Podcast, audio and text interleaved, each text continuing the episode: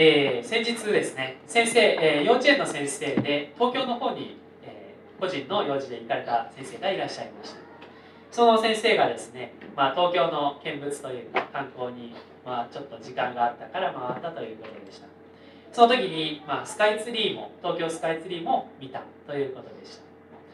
スカイツリーは2012年に完成しました。ですから2011年にあったその東日本の大震災まあ大体東京の方では震度が5から5ぐらいだったんですけれどもその地震というものにも負けずそして、えー、無事に立ったということです。まあ高い建物ほどですね地震っていうのは上の方がすごくよく揺れるんですね。そういうのがあるので、えー、高い建物ほど、まあ、危険というかなんですけれどもしかしその地震があっても負けずにしっかりと完成に至ったというのがスカイツリーです。まあ本当に、ま、それが電波塔として役に立っているということで本当にすごいことだなとも思うんですけれどもしかし私はこれが完成した時に、まあ、なぜ人は高いものを建てたがるんだろうかっていうことを少しこの本日のバベルの塔のことも思いながら思わされた考えさせられたことであります。さて先週まではノアの洪水の箇所を聞いていきましたけれどもノアの洪水の後にどれぐらいの本当にしばらくの長い年月が経ったということが言えます。ノアの家族たちから人々がどんどんどんどん増え広がっていってそして全地に広がっていきました。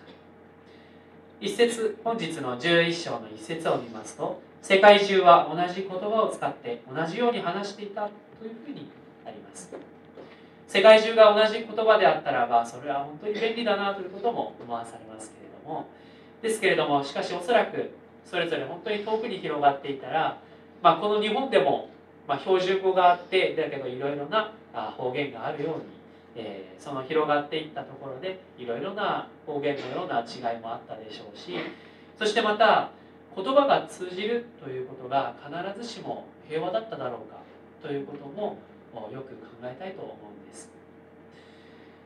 2節に移りますと「シーアルの地」というふうに書いてあります。シーアルの地に平野を見つけそこに住み着いたというふうにあります。シーアルの地というのはあ後のバビロンの土地です、まあ、ここのバベルの塔というふうに書いてありますけれどもちょうどそれもバベルというのもちょっと読み方を変えるとバビロンという言葉になります。このシーアルの地というのはそのバビロン、うん、つまり、え、イスラエルから言ったら東の方にあたります。その辺りでこのバベルの塔そして町が建設され始めたということです。え、またですねこのバベルというのは一番最後の今日の箇所ではあ混乱という言葉からなったというふうに書いてもありますけれども大元の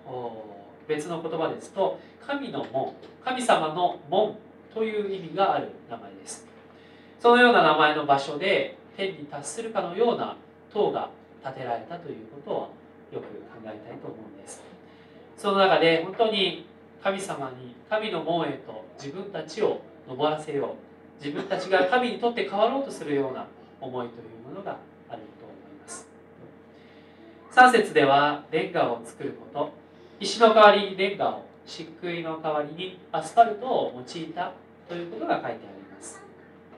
本来ならば石の方が丈夫なんですけれどもこのバベルシーアルの土地では建材として使える石それが乏しくてですねそしてレンガを作ってよくかまどで焼いたということです。またその後にタールアスファルトはタールのことで、えー、ま防水とか接着の役割があったということです。そして彼らはそのような材料を使って天まで届くようなその塔を建てていったということが書いてあります。4節をご覧ください。4節を一緒に読んでみたいと思います。それでは11章の4節を共に読んでみましょう。3はい彼らはさあ天まで届く塔のある町を建て有名になろう。そして全地に知らされることのないようにしようと言ったはいありがとうございますまずはじめに人の力は塔を建てるということを覚えたいと思うんです。人々は集まってその高い塔を作ろう。そして有名になろう。またあ散らされることのないようにしようということを言います。人々が協力して一致していくというところには、まあ、それは一見すると本当に素晴らしいことに思います。そしてそこには本当に一人ではできないことが本当に大勢だと豊かな大きな力になっていくということも思わされます。ですけれどもその中心に神様がいない。その中心に神様をお迎えするという心がないままにその力が振るわれていくとそれはとんでもないことになってしまうということがあります。人間が集団になるというのはある意味で本当に恐ろしいことなんです。それはまあ戦争などを見てもそういうことが言えますけれども冷静に考えたら客観的に見たら明らかにおかしいということでもしかし人が集まっていくとですね冷静な判断ができなくなりそして本当に間違っていることを間違っていると言えなくなってしまう。またあ間違っているかどうかも分からなくなってしまう。そのような私たちには恐ろしさがあります。大きな力というものには正しい方向方向性とまた精密さというものが必要です、まあ、ちょうど先ほどですね、えー、清水、えー、のあ清水さんがですね新幹線のお話もしてくださいました。新幹線というものはものすごいスピードが出る勢いが出るものですけれどもまあそれは何かといったらそれに支えるレールがあるからです。レールが頑丈なレールであってそしてそれが本当に精密な作りがあるからそのようにスピードを出せます。ガタガタしたようないい加減な作りであったらばすぐに脱線を起こしてしまいますしそのようなスピードを出すこともできません。そのように私たちにも私たちがこの一つになって集まるというところの間に神様がいてくださる必要があります。神様という、まあ、レールの上にあってこそ私たちの力というものは本当に意味のあるものとなっていきます。神様を中心にして歩んでいく。それはイエス様が言われた言葉がありますけれどもまず第一に神の国と神の義とを求めなさい。そのような言葉がイエス様は言われました、え、神の国を求めるということは私たちのうちに神様のご支配神様が治めてくださるように私たち一人一人の心やまた言葉また行いが神様の働きかけを受けて神様に収めてもらう。自分を中心にではなくて神様が私たちの全てを導いてくださるということを願うことです。そして神の義を求める。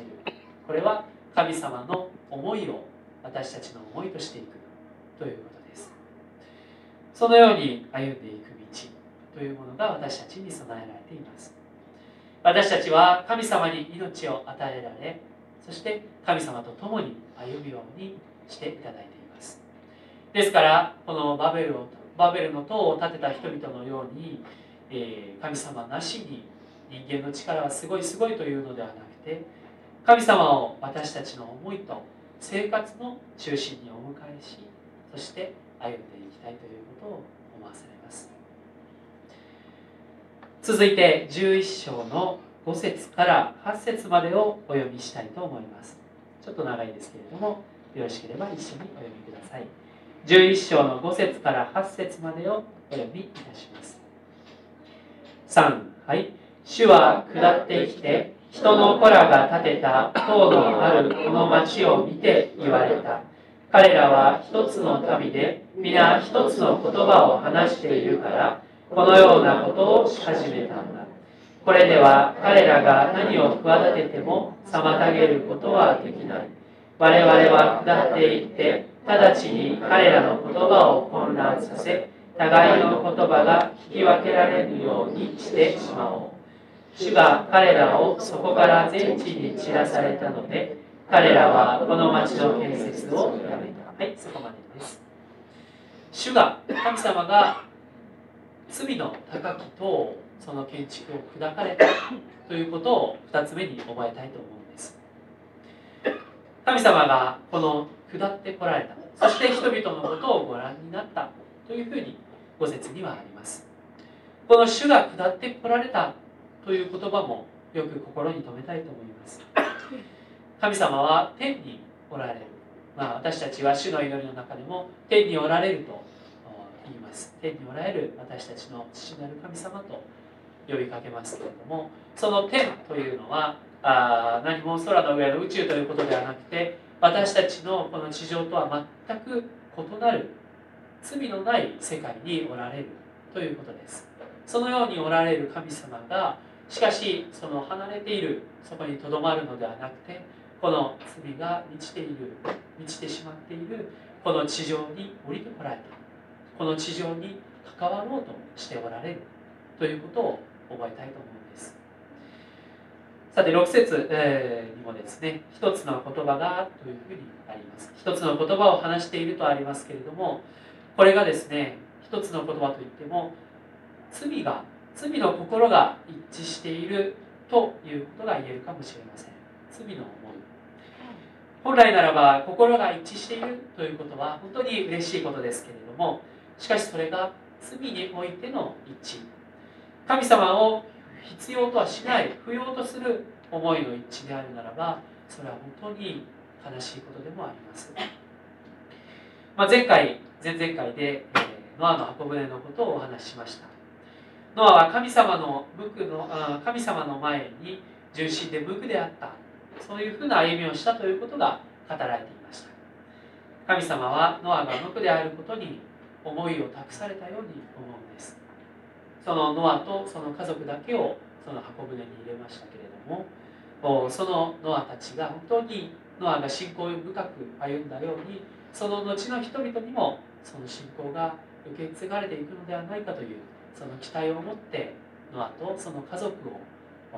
残らせ選ばれたんだということを思うんです。ですけれどもしかしこの時のこのバベルの塔を作った人々はあそうではなくその後にまた罪の中に帰っていってしまっている。そのことを思わされます。さて7節では神様が自分のことをご自分のことを我々というふうに言っていますけれどもこれはあ神様が何人もいるということではなくこれは尊厳の複数であるということが言われます、えー、尊厳ある一人称私のことを我々というふうに言う。そういう使い方もあります。そしてまた天において神様とそして一緒にいる天使たちのその中での会話であるということも言われます。神様はそのようなことがあって人々の言葉と思いとを混乱させられました。それによって党の建設計画は砕かれ人々はちりぢりになっていきました。私たちのうちに私たち今生きているこの私たちのうちに積み上げられている塔は何でしょうか？私たちは高く罪の塔を積み上げていっているということ立て上げていっているということはないでしょうか？このことだけは絶対に誰にも譲れない。神様にも譲れないというような思いはあるでしょうか？このことだけは神様にも見せたくない預けたくないそのようなことはあるでしょうか？罪というものは神様から離れて歩んでいくということ。神様と関係を持たずに自分の思いだけを中心にして歩むということです。この罪というものが何が恐ろしいかといったらですねそれは罪に浸っていく心地よさがある意味での心地よさがあってしまうということです。それは先ほど司会の清水さんもおっしゃっていましたけれども本当にこう何て言うんでしょう。人の欲は尽きないという思いがあるように本当に、うん、ですね。この罪の中に浸っていく。神様を遠ざけて遠ざけて走っていってしまうような思いというものがその性質というのが私たちのうちにあることも思います。これは私自身も経験することですけれどもこう神様をそっちのけにしてそれで自分の思いばっかりになっている時というのはですね本当に神様を愛していないそのような自分を思わされます。そしてまた神様を愛していない時にはやはり人のことも愛せていない。そういう現実があることを思います。ですけれども私たちはそのような時心に自分の心にはどのようなものが立て上げられているのかということをよく覚えたいと思います。私たちのうちに心の内にあるべきものは罪ではなく罪の塔を立て上げるのではなくてそうではなく私たちがお迎えするのは神様ご自身です。神様が高き櫓になってくれる。そのように聖書には書いてあります、まあ、櫓っていうのはその塔のようなものでですね。その敵が攻めてくる時にあって本当に遠くに敵がいるあっちに敵がいる。私たちはあっちに備えていく。そういうふうに戦いを本当に、えー、有利に進めていくための、また私たち自身を守るためのとても大切なものです。神様がそのような櫓になってくださる。そしてまたあですね。本当に自分自身のこの罪の思いとかまたサタンの誘惑悪魔の誘惑というものに立っていくためにはどうしても神様の助けが必要です。私たち自身ではどうしても勝てない部分があります。そしてまた神様が私たちの内側を精霊の宮としてくださるということがあります。神様が私たちの内側を作り変えてそして精霊を豊かに与えてくださるということです。それは私たちの内側が新たにされて神様ともっともっと深い関係を持って歩ませていただけるということです。そのためにイエス様は私たちのために十字架にかかってくれました。イエス様が十字架にかかって死なれそして罪を負ってくださったことによって私たちはいまだにまだ罪の性質があるけれどもしかし神様の前にあなたは正しいよ。あなたが罪は許されているよ。そのように言っていただけるものとなっています。神様の十字架を心から信頼するところに私たちの救いがあります。私たちは神様のイエス様のその十字架の救いを土台とした建物を建て上げていきたいと思うんです。あの建物というものの何が大切かといったらそれは土台そして骨組みです。私たちは目で見える見ることができないそういう部分が本当に大切です。私たちはですね本当に信仰生活を表面的によく見せよううまく見せようとすることはできるかもしれません。ですけれども私たちに大切なのは何が土台になっているか。何が私たちの骨組みになっているかっていうことだと思います。私たちはそのただ私たちの強さとか経験とかそういうことではなくてただ神様の与えてくださったイエス様の十字架の救いが私たちの土台になっている。それ以外に揺るぎない土台というものは一つとしてないということを覚えたいと思います。そしてまた私たちはあ本当にですねこの全能の神様を信頼しそして神様に熱心に祈っていきたいと思います。またこの一回一回の礼拝これを本当にかけがえのない一つ一つ変わることのない変えることのできない大切な礼拝として守っていきたいということを思わされます。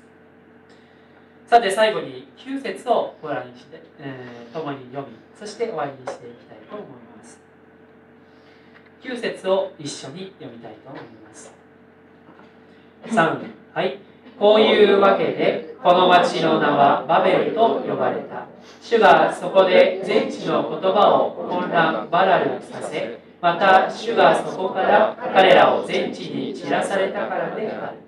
はいありがとうございます。最後に言葉のこの不一致を超えてということを覚えたいと思います。神様がそのようにバベルの塔を建てている人々の言葉を言葉と思いと混乱させられました。これは言葉に言葉があバラバラになったから一致できなくなったということでしょうか、まあ、確かにもちろんそういうことも言えますけれどもしかし、えー、先ほども言いました通りこのバベルの塔を建てている言葉が一致している時に本当に人々が平和だっただろうかということを思わされます。私は決してそうではないと思うんです。なぜならばおよそ巨大な建造物を建てる時まあ例えばピラミッドとかもそうだったでしょうし巨大な建造物を建てる時というのは必ず重労働に服さないといけない者がいてそして上に監督として立つ人間がいるということです、まあ、そのような中で、この建物バベルの塔も建てられたということが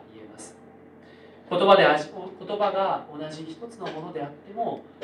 人間というものは人を差別しまた都合のいいように支配をし考えていくということがあってしまいます。それは本当に罪の性質恐ろしいものであるということを思わせるのです。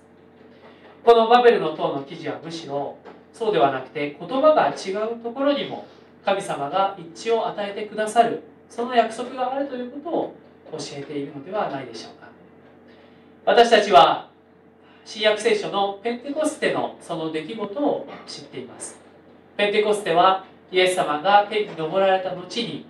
イエス様のその弟子たちまたイエス様を信じる人々が熱心に思いを一つにして祈っていった時に精霊が与えられそして今まで何も知らなかった言葉を違ういろいろな言葉を話しそしてその中で神様の福音を喜んで述べ伝えた。そのような出来事であります。このペンテコステ、えー、ですね。違いのある中にも神様の平和と祝福があったということです。イエス様は精霊が豊かに下る時に力と確信が与えられそしてそして私たち、えー、またイエス様を信じる人々が手の地の果てに至るまで私のイエス様のまた神様の証人となるそのように約束をしておられます。私たちは私たちここに集まる私たちも同じ日本語を話すものですけれどもそれぞれに違いがあります。男性と女性という価値観の違いもあるでしょうしまた年齢が違うことによって全く違う価値が価値観があるなと思わされることもあります。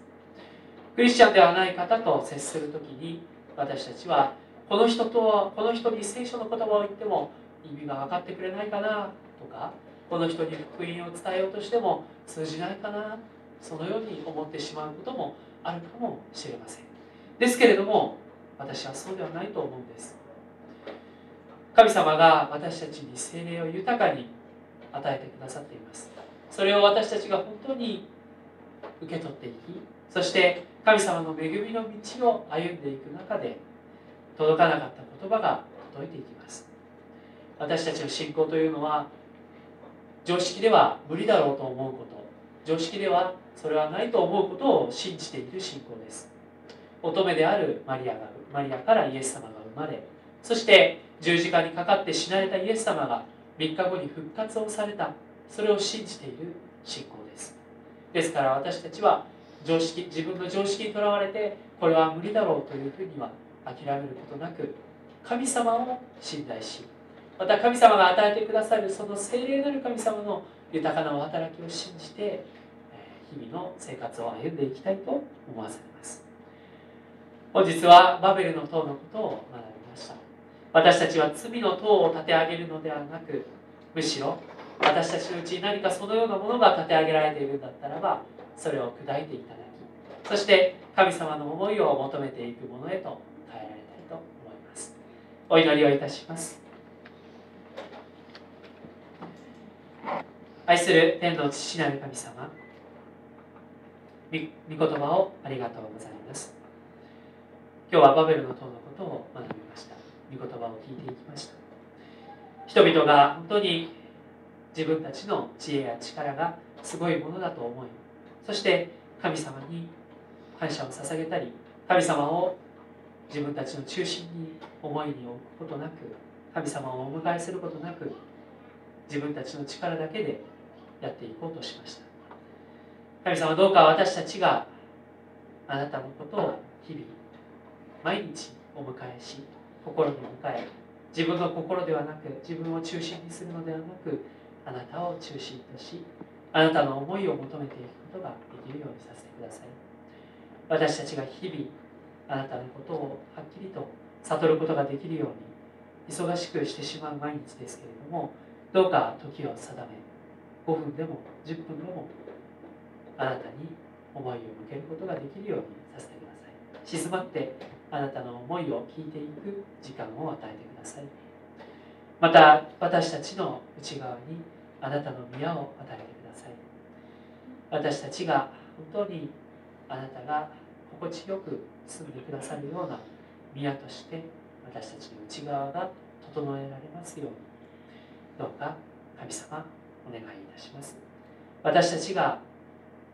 あなたを拒んでいる心の部屋があったら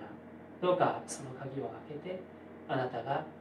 来ていただけるようにさせてください。また本当に神様どうか私たち一人一人に与えられているものそれぞれに違いがあります。しかしこの違いがある中で